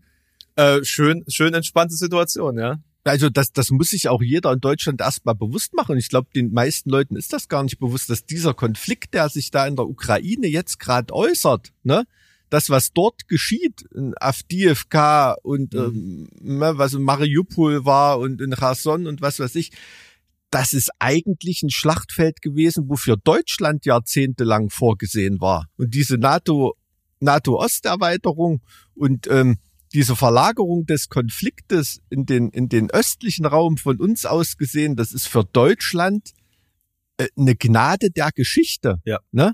Also das, was da jetzt gerade stattfindet, dafür war Deutschland jahrzehntelang vorgesehen. Das muss man sich immer, immer bewusst machen. Das ist ein Ja, und, und Satz. das, ja. da, da, das ist den meisten Leuten ähm, dann gar nicht so klar, äh, dass, dass, wir, dass wir froh sein können, dass die Ukraine diesen so einen Kampf für uns aufnimmt. Ne? Und, und da könnte man jetzt auch ganz leicht sagen, klar, alles ran, was geht. Die Ukraine muss sich um jeden Preis irgendwie verteidigen. Und, und ähm, äh, so eine Meinung habe ich ja auch. Und dann, vorgestern habe ich gesehen, hat, glaube ich, Robert Habeck oder irgendwas, der hat einfach nur so ein paar äh, letzte Messages von, von Frontsoldaten oder von der Familie an Frontsoldaten gepostet. Ne? Der hat dieses Makrobild, was man hat, Mhm. was man vermeintlich relativ leicht einzuschätzen ist, dann wieder in den Mikrobereich gebracht, in dem da ein kleines Kind dem Vater schreibt, Papa, Fragezeichen, sagt, dass das ein Missverständnis ist. Du hast mir versprochen, dass du wiederkommst. Solche Nachrichten. Und dann stehst du auf einmal da und denkst, ja, klar bin ich dafür, dass da alles, was geht, an Marschflugkörpern hinzuschicken und dann Kampfflugzeugen und Panzern und was weiß ich. Und dann stehst du wieder mit deiner Meinung da und dieser, dieser Mikro-Twist ähm, verkehrt das wieder in, in, in was völlig anderes, weil du dann auf einmal wieder begreifst, was Krieg in der zwischenmenschlichen, in der Mikroebene bedeutet. Also für mich Ne? bedeutet das es das komplette Gegenteil. Für mich bedeutet das noch viel, viel, viel, viel mehr schicken zu müssen, weil der Umstand, dass ukrainische Soldaten in der Menge dem Tod ausgesetzt sind, ist ein Pro Problem, das aufgrund der Unterversorgung der Truppen dort stattfindet. Und wenn, Das, das ist ein sehr, sehr guter Punkt, aber dann hast du dich ja dann schon wieder auf die rationale Ebene begeben und kannst das bewerten. Aber ich meinte nur so diesen Moment, Mhm. ne, wenn man das auf, auf einmal, ähm, da, dass man merkt, man redet dann von Krieg auf einer persönlichen Ebene, weil das ist ja was anderes, als wenn du das geopolitisch und rational betrachtest. Aber- ne? Das meine ich. aber das, Mhm. zu dem Schluss komme ich auch emotional. Emo also emotional radikalisiert das ja sowas. Also mich radikalisiert das, das zu sehen. Verdammt, Mhm. bombt die Schweine aus ihren Löchern, ist für mich die Reaktion, die darauf folgt. Hm. So, weiß ich nicht. Also für mich ist, ist so eine Botschaft von, von einem Kind, das seinen Vater verloren hat an der Front, ist kein Hinweis darauf, von wegen, ey, wir strecken jetzt einfach die Waffen. Nee, wir vernichten einfach jeden, der in dieses Land einmarschiert ist, um dieses, dieses Gräuel zu beenden. Ja, natürlich. Das, das ist doch völlig, völlig klar, diese rationale Ebene. Da bin ich ja komplett bei dir. das, aber ist, das ist nicht rational, Mike. Das meine ich super emotional. Das ist nicht Ja, rational. aber da- also das ist ja, das ist doch nicht rational zu sagen, hey, die haben ihren Vater verloren, los, äh, sorgen wir dafür, dass Familien in Russland auch ihre Väter verlieren. Das ist doch nicht rational. Verstehst du? das ist die rationale geopolitische Betrachtung. Rational wäre, Hm. äh, Killer-Teams nach Moskau zu schicken und Putin umzubringen. Das wäre rational. Mit jedweder geheimdienstlichen Kapazität, die es auf diesem Planeten gibt, das wäre rational. Das wäre nicht rational, weil du dann nicht über das, wann, was dann nachgedacht hast. Naja, Ja. dann bricht die zentrale Organisation dieses Landes zusammen und dann gibt's erstmal Chaos, aber das müssen die Oligarchen unter sich ausmachen. Ach so. Ja. Hm. Ja gut, das ist natürlich, also Russland steht ja nicht im luftleeren Raum. Nee, klar, ich verstehe völlig, was du meinst. Ich verstehe ja völlig, was du meinst, aber trotzdem. Aber also meinst du, ich, aber, ähm, aber interessanter Punkt, meinst du, Putin lebt, weil der Rest der Welt nicht berechnen will oder kann, was ansonsten aus Russland wird? Weil Absolut. Putin zum, also ich weiß jetzt nicht, ob man Putin als berechenbar bezeichnen kann, aber meinst du, der ist für die Ich immer glaube- noch ein geringeres Risiko als Chaos in, in, in Moskau? ich glaube, Putin ist sehr berechenbar, ähm, aber diese Berechenbarkeit, die, die hab, haben wir ja schon ein paar Mal gehabt. Das Thema habe ich jetzt auch erst in den letzten Jahren erkannt, ne? Weil als er noch da Manöver und Truppen zusammenziehen und greift er die Ukraine auf breiter Front an oder nicht oder irgendwie, da hat man noch gedacht, er ist unberechenbar und er ist taktiert irgendwie oder so. Aber Putin macht nichts, wobei er sich eine blutige Nase holen könnte was seine Macht gefährden könnte. Und daher ist das so eine dermaßen einfache Berechenbarkeit, dass da nur drauf reagiert, wenn ihm Eier gezeigt werden. Das ist das Einzige, was er, was er versteht. Man wurde ja da sozusagen politisch sozialisiert in diesem Geheimdienstumfeld und so und eine andere Sprache wird da einfach nicht gesprochen. Ja, und das ist ja auch Putins, Putins System, seine, seine Machtversicherung, dass er keine Alternative zu sich zulässt, ne? dass jeder, jeder weiß, also das kann nur schlimmer werden, wenn er nicht mehr da ist. Ähm, das ist ja sein innenpolitischer Anker und auch zu seinen ähm, weltpolitischen Partnern, mit denen er noch zusammenarbeitet in Richtung China und so weiter, auch sein Anker. Ja, also Xi Jinping hat keine Ahnung, mit wem er dann am nächsten Tag reden würde, wenn Putin auf einmal weg ist. Das, das ist das Ding. Also insofern halte ich Putin für, für sehr einfach berechenbar. Hm. Ähm, durch diesen Ukraine-Krieg hat er sich einfach berechenbar gemacht und das ist ähm, Machtdemonstration ist das das einzige, das einzige, was da versteht. Und insofern sehe ich Macrons Aussage im Hinblick auf die Zukunft würde ich dem folgen. Ne? Also alles, was du jetzt investierst, das ist ein Konflikt, den du später mit ihm nicht führen musst, wenn er sich wieder, wenn er sich wieder berappelt hat nach dem Ukraine-Abenteuer in Anführungsstrichen, ohne das verharmlosen zu wollen. Ich finde trotzdem nicht, nicht rational, also äh, rational vielleicht jetzt schon so auf der Erklärungslinie, die du hast, aber ich finde das sehr schwer akzeptierbar, dass man ihn dafür nicht zur, also nicht immediately zur Rechenschaft zieht. Hm. Hm. Ne, jetzt, jetzt mal ganz blöd gedacht. Wenn der Obermacker dieses Regimes stirbt und die sich gegenseitig um die Ecke bringen für den Kampf um den Platz eins, dann wird doch diese gesamte Kommandostruktur an der Front zusammenbrechen. Also der Krieg ist doch in dem Moment vorbei, wo die Kommandostruktur nicht mehr auf, auf festen Beinen steht. Was denkst du denn, wie sehr Putin in diese Kommandostrukturen eingebunden ist, was der für eine Ahnung hat, was da an der Front passiert? Der Putin, da hat maximal die Maxime ausgegeben, ich will vor der Wahl noch das ist schon, Das ist schon richtig, haben. aber mit allen Mitteln, das ist mir scheißegal, sonst verlierst du deinen Job. Das ist schon richtig, aber wenn Shuigu und irgendein anderer oder Lavrov sich gegenseitig massakrieren um den Platz eins oder massakrieren also Lavrov und Shoigu sind da nicht im Rennen. Nee. Jetzt einfach nur in den Raum geworfen. Also das wird doch nicht weiter Dienst nach, nach Vorschrift laufen. Nö, natürlich. Also ich denke, ähm, rein erstmal, um da das machtpolitische Vakuum zu füllen, ist ja einfach, weil er es schon mal gemacht hat, äh, ist Medvedev äh, der Kandidat. Meinst der du wirklich? Aber, ist das nicht der, der, der, der dort aus, um dort erstmal Ruhe reinzubringen. Aber dann werden Machtkämpfe aufbrechen, in denen Leute wie Kadirov und, und so weiter ähm, am Start sind äh, Prigoschin ist ja ist ja nach der letzten miss missglückten Flugzeuglandung nicht mehr dabei.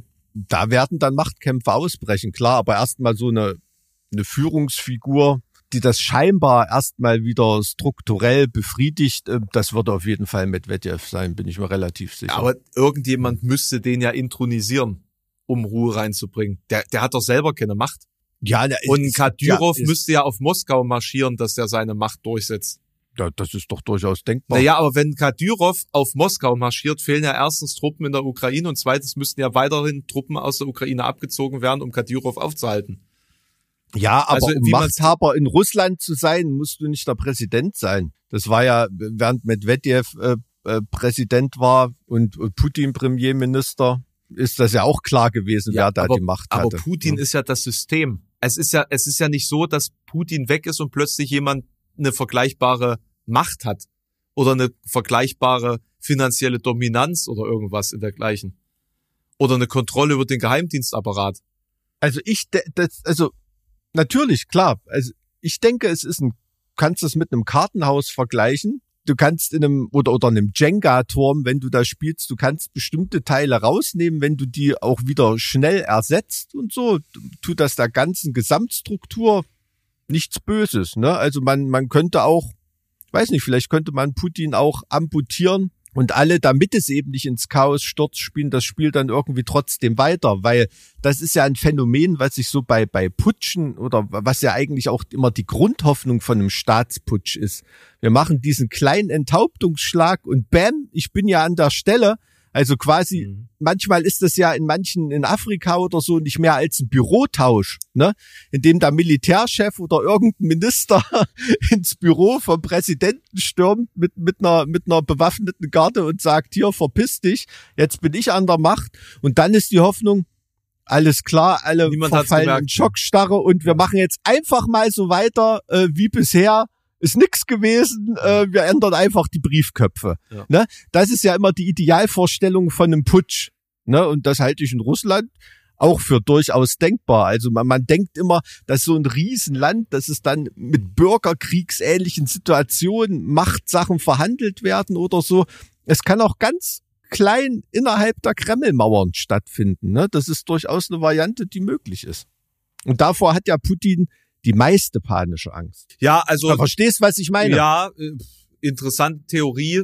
Äh, Sehe jetzt nicht so, aber Nee, also das ist nur ähm, Ja. wie, wie verschiedene Put Putsches, was ist denn die Mehrzahl von Putsch, Putsche. ähm, Machtübernahmen in, in verschiedenen Ländern in der Geschichte schon Hm. gelaufen sind. Ne? Also das ist manchmal so. Also wenn du dir, keine Ahnung, von Burkina Faso äh, bis äh, auch, auch in Russland ähm, hat sowas schon gegeben. Ne? Also irgendwie im Politbüro irgendwelche Machtübernahmen sind auch nicht anders gelaufen. Also ich muss, muss jetzt hier mal ganz kurz dazu sagen, der Grad an Spekulation, bei dem wir uns jetzt mittlerweile aufhalten, der ist schon selbst für diesen Podcast sehr, sehr hoch. Ich, ich schilder doch nur, wie etwas sein könnte. Ne? Ich sage ja nicht, dass es so ist oder dass es so kommen wird, aber wenn man, wenn man da mal schaut, also ein Putsch ist nicht immer, ist nicht immer diese bürgerkriegsähnliche Situation, in dem wirklich Panzer irgendwo aufmarschieren und die Luftwaffe angreift und im Radiosender gekämpft wird, wie in Chile früher, ne, bei Salvador Allende. oder Okay, so. warte mal, jetzt, jetzt muss ich mal, das jetzt dann, dann äh, gucke ich jetzt hier mal kurz nach, warte mal. Was willst du nachgucken? Ob es gewaltlose Putsche, erfolgreiche gewaltlose Putsch, Putsch-Situationen. ich habe jetzt nicht explizit von gewaltlos geredet. Ich rede nur von dem Ausmaß der Gewalt, die da stattfindet. Manchmal ist das nicht mehr gewesen als der Präsidentenpalast oder das Regierungsviertel. Das ist schon richtig, aber das, da muss es ja auch immer Vor, Vorsituationen geben. Klar, also ich meine, die, diese Putsch-Situation in, ähm, in Afrika jetzt, die du konkret genannt hast, da geht's ja auch immer darum, du hast halt ein Militär, das am Ende eigentlich die Kontrolle hat. Also vorher, Mhm. vorher halt auch schon. Hm. Ne? Und dann hast du halt solche Geschichten wie, wie äh, Franco, ne? wo es dann halt einfach zum Bürgerkrieg kommt. Ja, natürlich, oder in Libyen oder so, ne? Klar. Oder der Aber Putsch in Polen 1926. Mhm, Da weiß ich jetzt gar nichts davon. Der Mai-Putsch. Mhm. Josef Pilduczki, Marschall AD und ehemaliges Staatsoberhaupt der Republik Polen von 18 bis 22 erzwang durch Übernahme einiger Armeeregimente und militärisches Eingreifen in Warschau den Rücktritt des Mitte-Rechtskabinetts von Premier Vincenti Vitos sowie des Präsidenten Stanislav, oh Gott, Wojciech- Wojciechowski. In der Folge installierte Pilduczki das Sanashka, San, Sanash, Sanascha-Regime. Mhm. Das hat knapp 500 Tote nach sich gezogen. okay. Hm. Oder der, wer kennt ihn nicht, der, den Putsch äh, 880 vor Christus im Nordreich Israels, wo der Kommandant der Kriegswagen, der Kriegswagen Simri den König Ela ermordete und selbst sieben Tage später in der Stadt Tirsa umkam, die er selbst in Brand gesetzt hatte. Ich wollte es gerade sagen. Gut, Ähm, aber je- jetzt mal, du als Filmfreak zum Beispiel, ne? Also im Prinzip ist ja der Plot, wie die Operation Valkyrie am 20. Ja. Juli geplant war. Das ist ja genau diese Idealvorstellung von einem Putsch, wie ich ihn geschildert habe. Innerhalb der Strukturen einfach äh, andere Relais einzubauen oder eine andere Steuerungseinheit und alles funktioniert trotzdem weiter wie bisher. Aber die Frage Mhm. ist, ich erinnere mich jetzt nicht hundertprozentig dran, aber es sollte ja kein weiterer Führer installiert werden, sondern es sollte ja das System eher so zurückgefahren werden, oder? Na, also es gab schon so eine Art äh, Schattenregierungskabinett, ne? Also da waren, also keine Ahnung, ne? Da, glaube ich, war Leipziger Bürgermeister Gördeler zum Beispiel Mhm. oder so, Mhm. war da ja auch für politische Funktionen vorgesehen. Ähm, mit verschiedenen Generalfeldmarschällen wurde ja auch informativ geredet, ob sie da ähm, Also sollte erstmal natürlich unter der Knute des Militärs sein, ist klar, aber man hat da schon, ist da schon von Führungspersönlichkeiten ausgegangen, die da auch dem Volk gegenüber ein gewisses Renommee äh, gehabt hätten. Ne? Aber es sollte da in den Grundstrukturen gar nichts, also da ging es ja nicht darum, dass auf einmal die SS gegen die Wehrmacht kämpfen soll oder irgendwas. Im Gegenteil, genau das sollte ja ver, ähm, vermieden werden. Ne? Bürgerkriegsähnliche Zustände. Also ich will nur diese Idealvorstellung schildern. Und das ist, glaube ich, die, äh, die richtige Paranoia, die Putin hat. Ne? Dass es eben so innerhalb der Kremlmauern ähm, solche solche Tendenzen gibt und nur er irgendwie weggesägt wird und alles geht irgendwie weiter wie bisher. Ne? Ich meine, guck mal, selbst Oder als so Stalin tot umgefallen ist, ist die Sowjetunion nicht untergegangen. Ne? Da wurde dann noch Beria zur Seite geschafft und irgendwie und dann stand auf einmal Khrushchev als als ähm, Nachfolger da. Aber ähm, da ist auch nichts mhm. im großen Maße zusammengebrochen. Ne? Und dieses System hing noch persönlich noch mehr äh, von, von einer Person ab als es jetzt das System Putin ist. Also es kann durchaus sein. Ja, also dass, je, je mehr wenn, wenn, du darüber erzählst, desto mehr glaube ich, dass es tatsächlich eine mögliche, also eine vorstellbare Entwicklung sein könnte. Also es kann auch durchaus sein, dass wenn, stell dir mal vor, Putin wäre weg, dass da jemand in das Vakuum tritt und den Machtkampf für sich entscheidet, wo auch das ZDF erstmal äh, Probleme hatten, Experten zu finden, um die Person einzuschätzen. Ne? Also Leute, Gott von denen bewahre. du nie was gehört hast. Nein, also ganz im Ernst, das kann, kann, kann durchaus sein. Das weiß man alles nicht. Also ich meine, als damals ähm, bei dem Putsch gegen Gorbatschow ein gewisser Boris Jelzin äh, ins Licht der Weltöffentlichkeit ge geschritten ist, war der ja auch noch nicht allen ein Begriff. Ne? Also das ist das weiß man nicht. Aber wie gesagt, mein Tipp wäre erstmal äh, zur Befriedung und auch, glaube ich, dann auch sogar vielleicht ein bisschen gefördert vom Westen, auch wenn er jetzt natürlich immer einen Scharfmacher spielt. Aber ich glaube, Medvedev wäre erstmal so die Beruhigungspille da auf dem äh, Chefsessel. Hm. Aber der hätte, glaube ich, intern nicht die Machtoption, sich da so, weil er halt wirklich 100 Prozent von Putin abhängt. Ne? Ja, genau. Nee, also das halte ich deswegen halt irgendwie auch mhm. für unwahrscheinlich, weil ich glaube, mit dem Ende von Putin wäre auch seine Karriere am Ende. Zumindest wie man das. Aber ey, ganz ehrlich, Spekulation. Ja, lass absolut, mal, lass mal, lass mal aufhören, lass mal aufhören mit dieser ganzen Spekulation hier.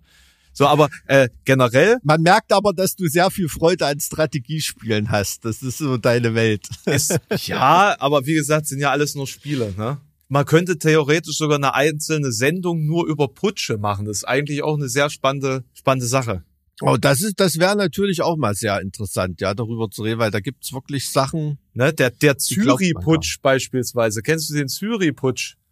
Das klingt nach Schweiz. Genau. Nee. Nee, weiß nicht, war da, war da was auf der Rütli-Wiese los, oder? Nee, das war am, am 6. September 1839 wo reaktionäre Kräfte die Regierung des Kantons Zürich ablösten. Okay. Die wurde mhm. dann 45, 1845 wieder von den Liberalen zurückerobert. Ach, okay. Aber also ein Putsch, den ich den Leuten ein bisschen, ähm, ist jetzt, muss jetzt auch demnächst sein, ähm, schau mal, wenn da war, Kap Lüttwitz Putsch, ne? Also ähm, mit den März gefallenen, also dieser faschistische Putsch gegen ähm, die Demokratische Republik in Deutschland. Ach, du meinst den Kapp-Putsch?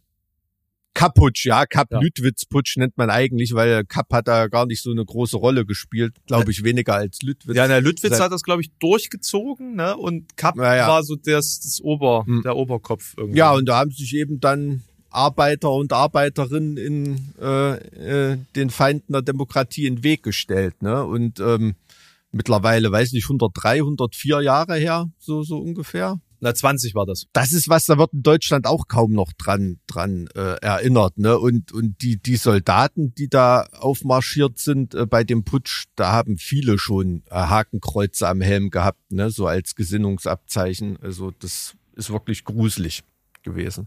Ja, kennst du denn den Buchrucker-Putsch? Nee. Der Versuch von Bruno Ernst Buchrucker mit Einheiten der Schwarzen Reichswehr die Hafenstadt Küstrin zu besetzen. Mhm. Ja, also siehst du, wir sollten eine Folge dazu machen. Es ist ja, auf gibt da noch Fall. viel dazu also, zu wissen. Auf jeden Fall, klar. Also da da gibt's äh, auch in der deutschen Geschichte wirklich interessante Sachen, wo sich auch teilweise geplante Putsche fast in Revolution ergossen haben und so weiter. Also ist dann schon interessant. Bevor du mich mit deinem Kundenservice beglückst, Oh. hoffentlich möchte ich noch ganz kurz das für, für mich das Bild der Woche. Ich habe nämlich heute in der, man muss es ja ab und zu lesen, Thüringer Allgemeine gesehen, ähm, die Bauernproteste in Brüssel. Da ist ein sehr geiles Bild. Da ist so Polizeimacht aufmarschiert mit Wasserwerfern und was weiß ich und Tränengas, auf jeden Fall so eine neblige Situation und ein Wasserwerfer strahlt und so ein Güllebauer schießt aus dem Gülletank zurück auf die Polizisten. also so Wasserwerfer gegen Gülleverteiler, also jetzt ohne, äh, ohne geäußerte Sympathie für, für, für ähm, viele der Die, Fra Protestierenden die dort, Frage ist, aber wer hat zuerst geschossen, Mike? Wer das hat Foto fand ich mega. ja, na gut. Naja, aus, dem- aus dem Gülletank hast du nicht so einen Druck wie ein Wasserwerfer, ne? Ja, aber der kommt ganz schön weit. Also, Ja? also gibt's ja auch in Frankreich manche Landwirtschaftsschläge, da ist glaube ich schon hinten eine ordentliche Düse am Gülletank dran. Aber es ist natürlich wenig zielgerichtet dann die ähm, Nährstoffausbringung, ist klar. Die Nährstoff, die Nährstoffausbringung. Ja, nicht schlecht. Aber es finde ich, finde ich gut, dass wir einfach im Podcast in Zukunft mehr über Bilder sprechen, Mike. Das hat beim letzten Mal bestimmt schon sehr gut funktioniert. Ah, ich glaube, es hat die Quoten, glaube ich, richtig in die Höhe getrieben. naja. Ja, ähm, also mein heutiger Kundenservice wäre schön, wenn das ein bisschen bildhafter darstellbar wäre, weil es tatsächlich eine sehr krasse Geschichte ist.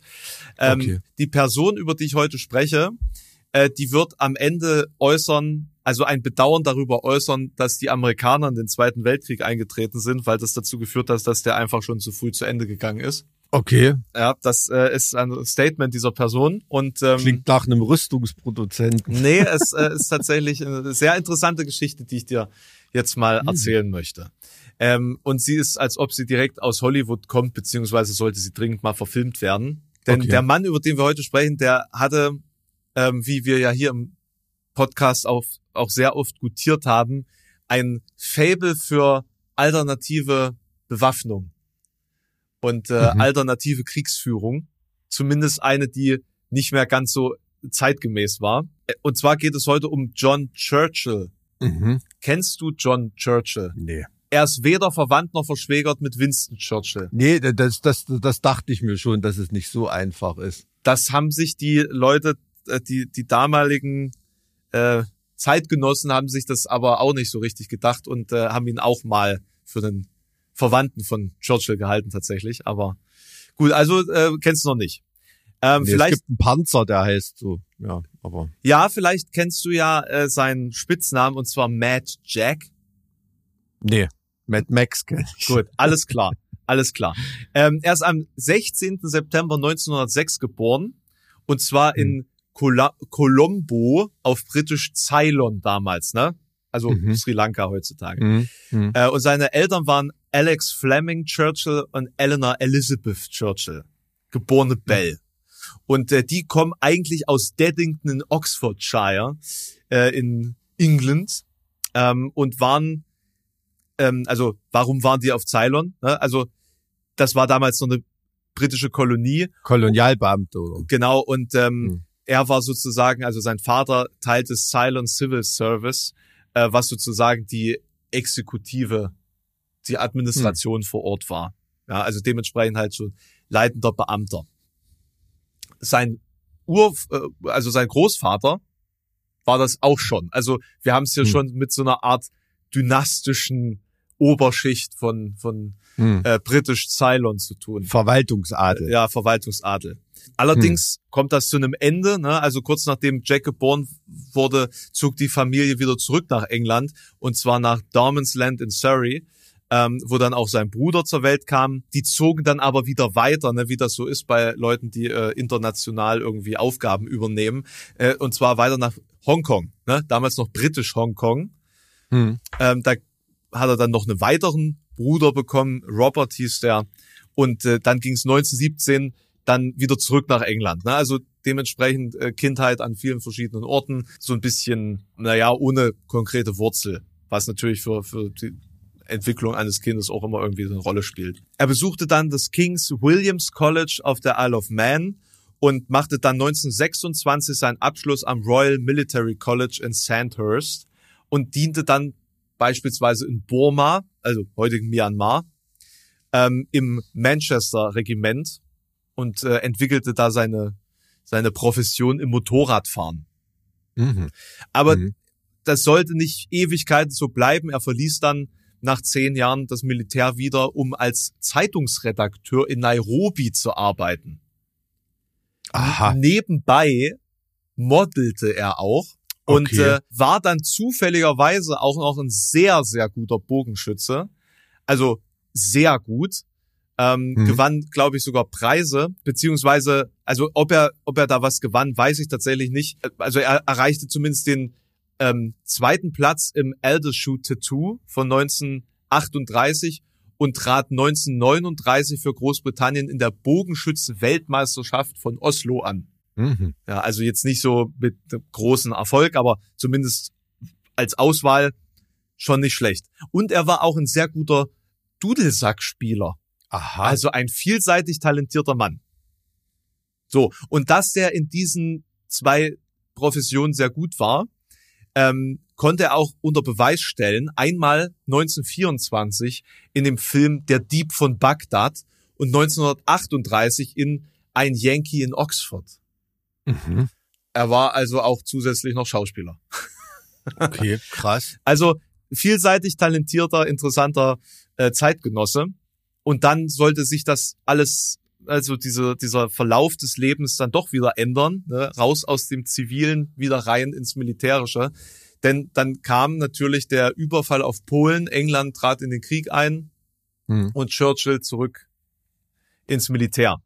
Er hatte sich Hm. vorher schon dem Freiwilligenkorps Korps angemeldet, ähm, das eigentlich nach Finnland entsandt werden sollte, um eben die Finnen im Winterkrieg zu unterstützen gegen Russland. Ne? Also wir hatten es ja Mhm. gerade so ein bisschen. Allerdings änderten sich dann die Pläne. Dieses Regiment wurde dann 1940 nach Frankreich geschickt, wo wir kennen ja die Geschichte, die ähm, Alliierten zurückgedrängt wurden bis Dünkirchen, wo dann durch mehr Glück als Verstand drei bis 400.000 Briten ähm, dann entkommen konnten.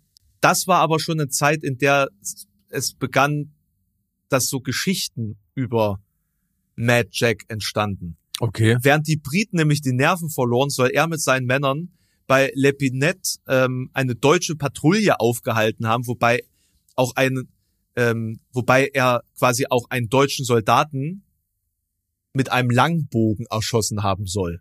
Das ist ja Tarantino-Style.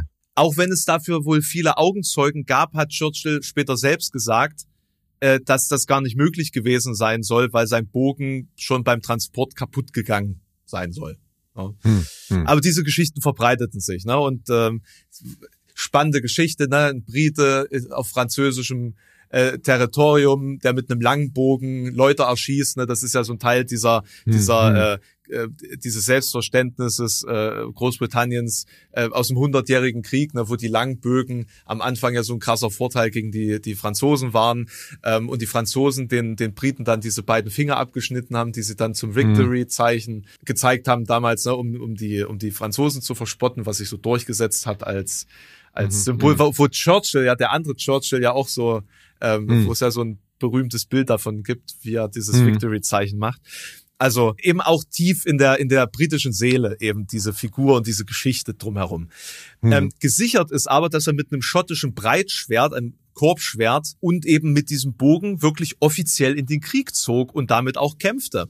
Und ähm, der einzige in diesem Krieg war, der irgendwie ein bisschen stilvoll bewaffnet war. ähm, nee, tatsächlich war sein offizielles Motto: Jeder Offizier, der ohne Schwert zum Einsatz geht, ist unsachgemäß gekleidet. Okay. Hm. Ja. Ähm, wo wir gerade bei gekleidet sind, John Churchill trug einen Kilt und einen Dudelsack neben seiner Bewaffnung, wobei, wobei auch der weit verbreitete Irrglaube stand, er sei Schotte. Ne? Also er war kein Schotte, er war Wollte Äh, gerade sagen, eine Bärenfellmütze hat er aber nicht noch nee, aufgehabt. nee, nee, er, er hatte Hm. Dudelsack und äh, Schottenrock dabei. Ähm, und der wurde Hm. auch eingesetzt, ja. Ähm, mit dem Dudelsack führte er seine Truppen furchtlos und leitete damit Angriffe ein. Mhm. Etwa in Operation Archery, äh, was ein Angriff auf eine deutsche Garnison im äh, norwegischen, ich, ich weiß jetzt nicht, wie man es ausspricht, Wöxoy Wie Ja, schreibt man's? mit einem mit einem Kringel A oben. V Kringel A G S O Y. Wokschö. Wökschö. Wokschö. Äh, Ö, ein Ö ist ein, äh, ein Ö ist eine Insel. Also heißt Insel. Ja, im norwegischen Wöxoy am 27. Dezember 41, wobei er den March of the Cameron Man spielte, bevor der Angriff dann einsetzte. Und ähm, damit bekam er dann den Namen Fighting Jack Churchill oder Mad Jack. Mhm. Und ähm, er bekam auch für eben diesen Einsatz und seinen Einsatz in, in Kirchen das äh, Military Cross.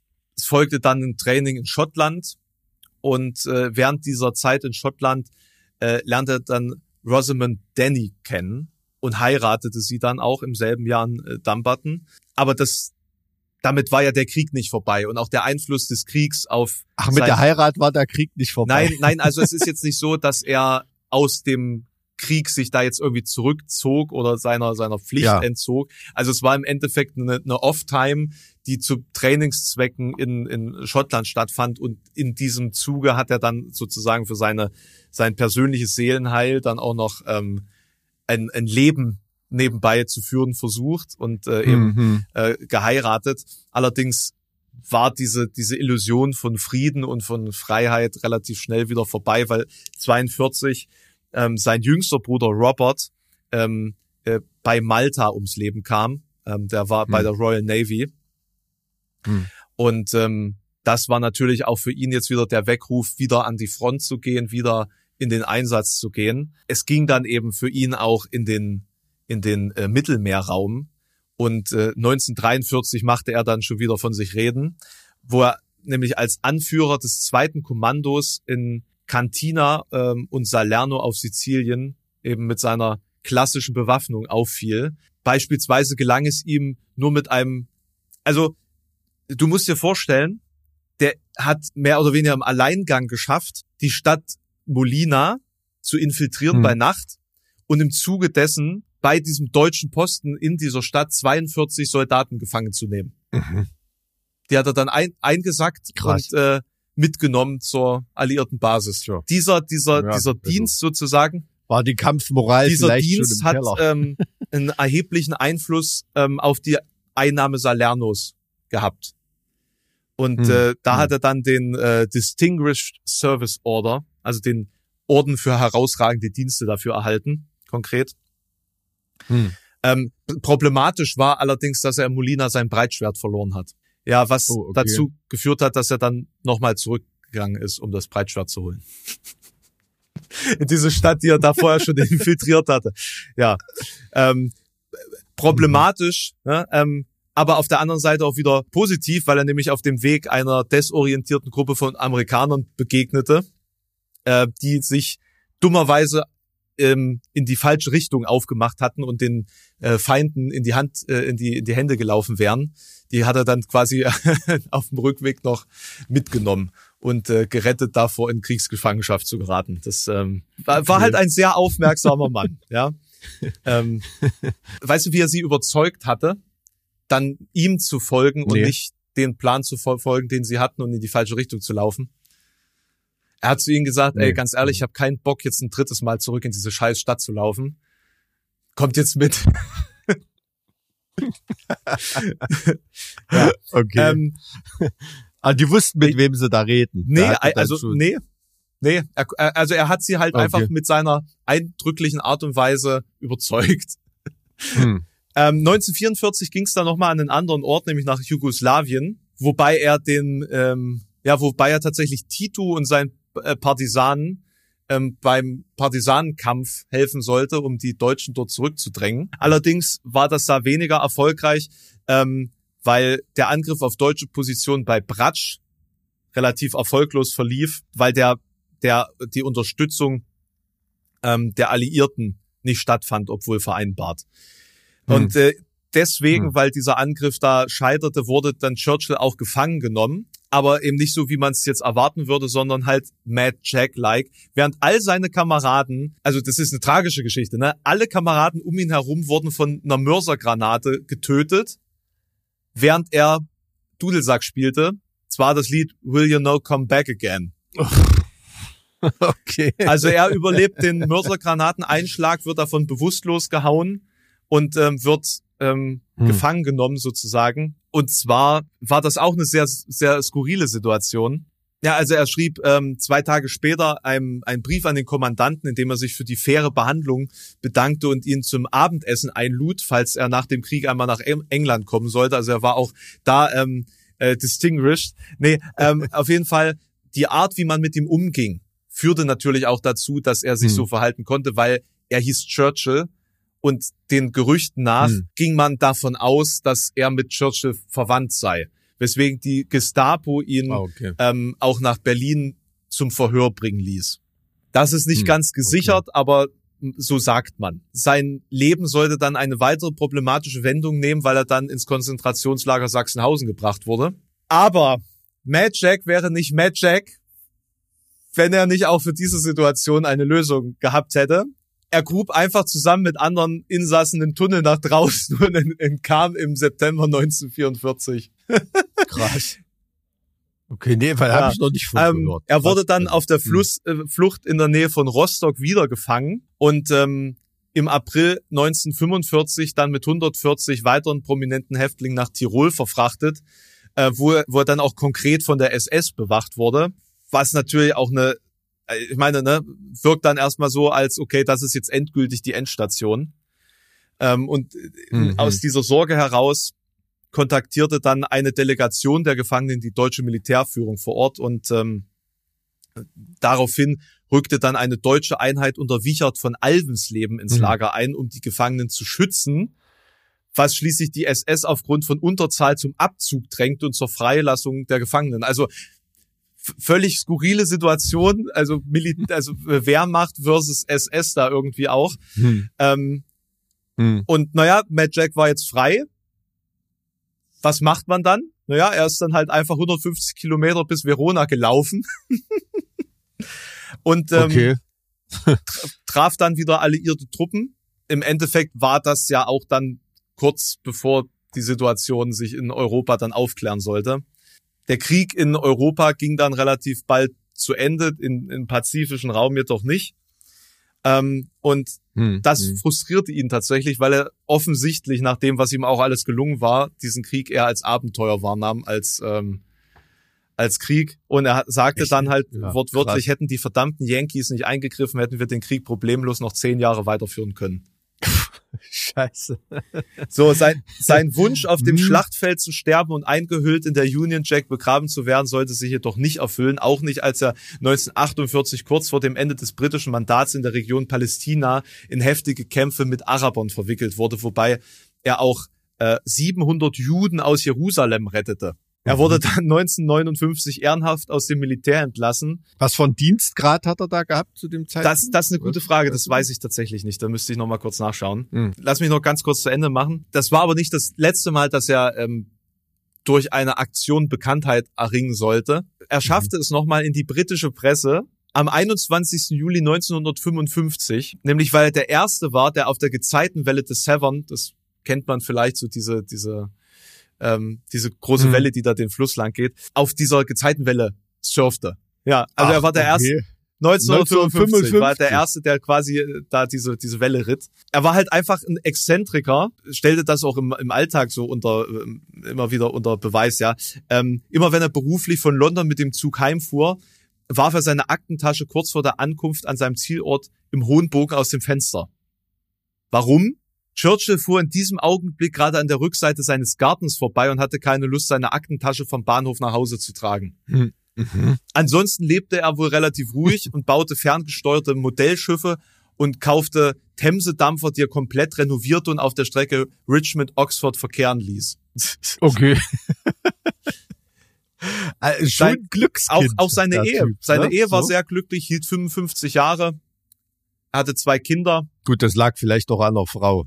Ja, aber hat ja auch, also ne, muss man ja auch finden und muss man ja auch irgendwie, muss ja auch funktionieren. Hm. Hm. Habe jetzt gerade noch mal geschaut. Also er, er wurde, er wurde nur Oberstleutnant. Ähm, Okay. Hm. weil er irgendwie auch, also von seinen Untergebenen war jetzt irgendwie nicht so richtig geschätzt. Aber die Geschichte drumherum und was er so geleistet hat, ist schon rückblickend betrachtet ziemlich beeindruckend. Und mutmaßlich ich, ja. war er der einzige Abschuss im Zweiten Weltkrieg durch Langbogen. Mutmaßlich. Okay. Finde ich krass. Ja, also nur Oberstleutnant, das ist ja schon, ist ja schon ordentlich. John Churchill. John Churchill, das klingt ja schon wie ein Film. Echt, und da ist nichts verfilmt worden? Gibt's Nee, es gibt aber einen Sabaton-Song. Ach so, okay, na gut, ja. Im Zweifel am Sabaton immer schon einen Song über irgendwas. Äh, die hatten sich jetzt über irgendeinem Falklandkriegssong relativ in die Nesseln gesetzt, ne? Also, äh, Oh, das habe ich nicht mitgekriegt. das aus bis ein bisschen einseitig irgendwie geschildert haben. Da waren die argentinischen Fans, glaube ich, ein bisschen angefasst davon. Aber ja, ja, das gut, ist immer das ähm, Problem. Ne? Wenn ja, du dich das- bei der einen, wenn du dich mit dann halt, ne? Kriegssongs bei einer Gruppe einschleimen willst, dann äh, vergraust du natürlich. Ja, besonders wenn man immer so an die niederen nationalistischen Instinkte appelliert. Ne? Das ist ja, ähm, na gut, egal. Naja, ich meine, ne, der Versuch ist ja immer so ein, ein Song gegen, ein Song für so ein Land, ne, dass dann die entsprechenden Fans immer für, während dieses entsprechenden Songs brüllen können. Ne, Ja, bei, für, ja. Selbst für Deutschland haben sie ja einen Song mit Ghost Division, äh, wo man sich einmal Hm. mächtig fühlen kann. Hm. So. Es ist nicht ein Song, das ist der Song von Sabaton. Aber den veröffentlichen sie ja auch seit 14 Jahren ständig wieder. Äh, Behaupten böse Zungen. Nee, also äh, kein Sabaton-Bashing hier. Ich habe großen Respekt vor der Band. Ähm, aber rein lyrisch ist es manchmal ein bisschen einfach. Mike, so, aber das war das letzte Mal, dass ich jetzt äh, in nächster Zeit über Schwertkämpfer spreche. Nachdem Mega. Also mich hat's ein bisschen an den, äh, wie soll ich sagen, an den Tschechenritter erinnert, aber äh, deswegen kam ich drauf. geil. Deswegen kam ich drauf, weil ich mir dachte, warte mal, da gab's doch noch einen anderen mit einem Schwert.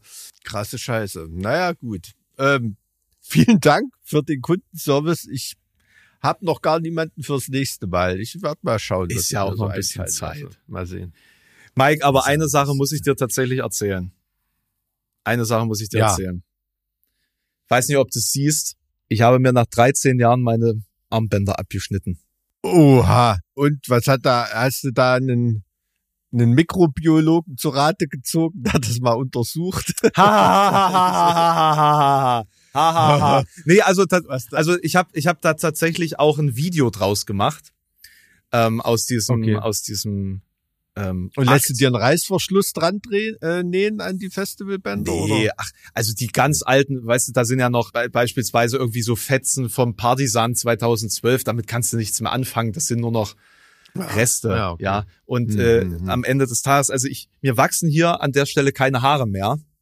Das ist komplett Okay. abgeschmürgelt. Also ich muss mir da echt was überlegen, weil es sieht total dumm aus, ne? Aber Ja, machst dir noch ein Manta-Kettchen da dran. Ja, Passt schon. es, war- es war auf jeden Fall emotional ein bisschen bewegend, als ich dann so das, das älteste Abschnitt und dann nochmal so drüber, drüber nachgedacht habe, was das, naja, was, Äh, War das auch ein symbolischer Akt? ja, schon. Ich habe ihn Mhm. lange aufgez äh, herausgezögert. Ich habe mir eigentlich gesagt, nach der letzten Festivalsaison, äh, ich schneid's ab, weil im Endeffekt der Lifestyle ist seit 2020 halt vorbei. Ne, Also da ich, ich Ja, bin da jetzt ja. einfach raus, ich bin aus der Szene mehr oder weniger raus und ähm, ich habe auch einfach nicht mehr die Zeit so, ne? Ähm, wie, Hm. wie, wie die Jahre davor, wo ich ja zig Wochen am, am Stück im Endeffekt von einem Festival zum anderen gesprungen bin. Hm. Und man hat ja irgendwie einen anderen Fokus und ist älter geworden und ähm, man muss es halt mal abschließen, ja, gehen lassen. Die Zeit war eine gute Zeit, hab viele Sachen erlebt, hab meiner Leber sicherlich keinen Gefallen getan, ähm, aber also der Lebensstil ist jetzt gesünder, auch wenn ich jetzt nicht mehr ganz so oft draußen bin, leider.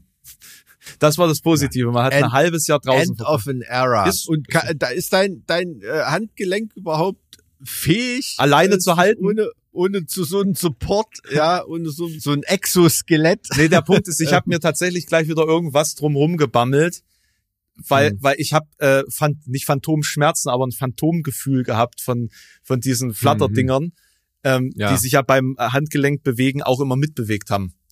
Und ich dachte Naja, immer noch, warte mal, das äh, das bewegt sich mit, aber es tut's ja gar nicht mehr, weil es ja nicht mehr da ist.